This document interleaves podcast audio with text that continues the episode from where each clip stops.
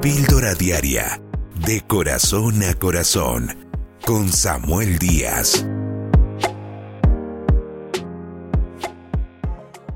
En la Biblia hay una historia antigua que se encuentra en el Antiguo Testamento de uno de los episodios de David en su proceso de formación para ser rey. Él se encontraba en un desierto eh, atravesando un momento muy difícil y en eso encontró una cueva donde él se podía esconder, albergar por un tiempo y esa cueva se llamó la cueva de Adulam. En esa cueva de Adulam, cuando él entra, se encuentra un recinto muy muy grande donde se topa con muchas personas que ya están allí.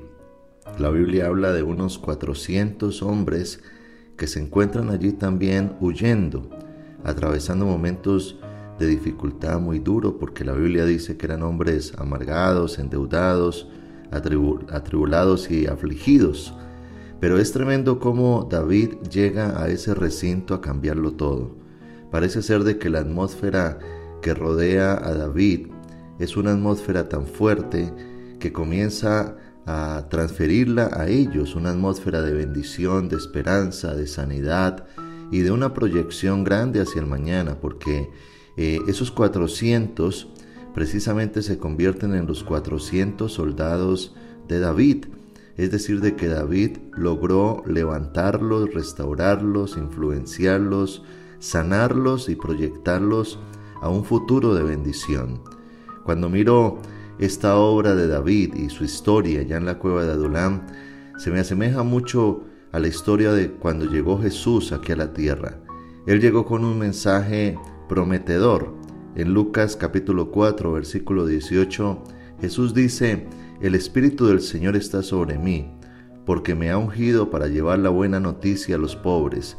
Me ha enviado a proclamar que los cautivos sean liberados, que los ciegos verán, que los oprimidos serán puestos en libertad, y que ha llegado el tiempo del favor del Señor. Qué bonito es entender a un Dios que entra a nuestras vidas Quizás cuando Él entra nos encontramos como aquellos hombres en la cueva de Adulam, con muchas aflicciones, heridas del pasado, situaciones, ataduras, tormentos o cantidad de cosas que nos tienen eh, con aflicción de espíritu y con un alma abatida. Pero allí es cuando Dios entra a sanar, allí es cuando Dios entra a restaurar, allí es cuando Dios entra a darnos una vida abundante y una proyección hacia un mañana de bendición. Eso es lo que hace Dios.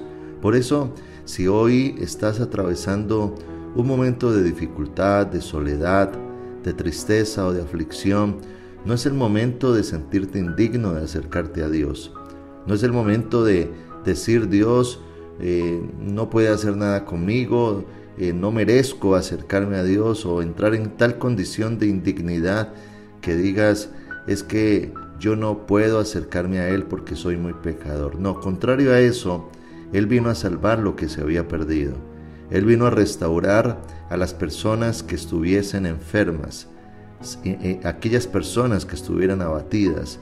Por lo tanto, si necesitas un lugar al cual encontrar reposo, solución y sanidad, esa es la presencia de Dios. Lo único que Dios pide es que nos acerquemos con un corazón dispuesto, con un alma arrepentida de aquellas cosas que Él nos pueda mostrar que están mal, pero Él está para sanarnos. Jesús vino a eso. Jesús tomó a sus discípulos, los restauró, los empoderó y los levantó a algo grande.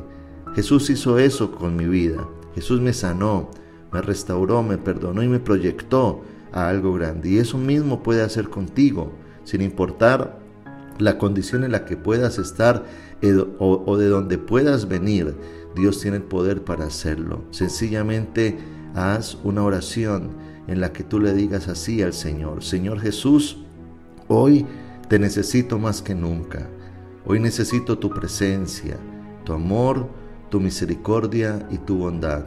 Te pido que vengas a mi vida, que así como tú has restaurado a tantas personas, me puedas restaurar a mí así como tú has libertado a tantas personas, me puedas liberar a mí. Señor, dame paz, dame esa vida abundante que solo tú sabes ofrecer. Quiero confiar en ti. quiero aprender de ti, quiero descansar en ti. Restáurame, Señor, ayúdame, porque yo sé que tú estás para mí. Suscríbete a nuestro canal de YouTube, Pastor Samuel Díaz, y recibe una dosis diaria de inspiración.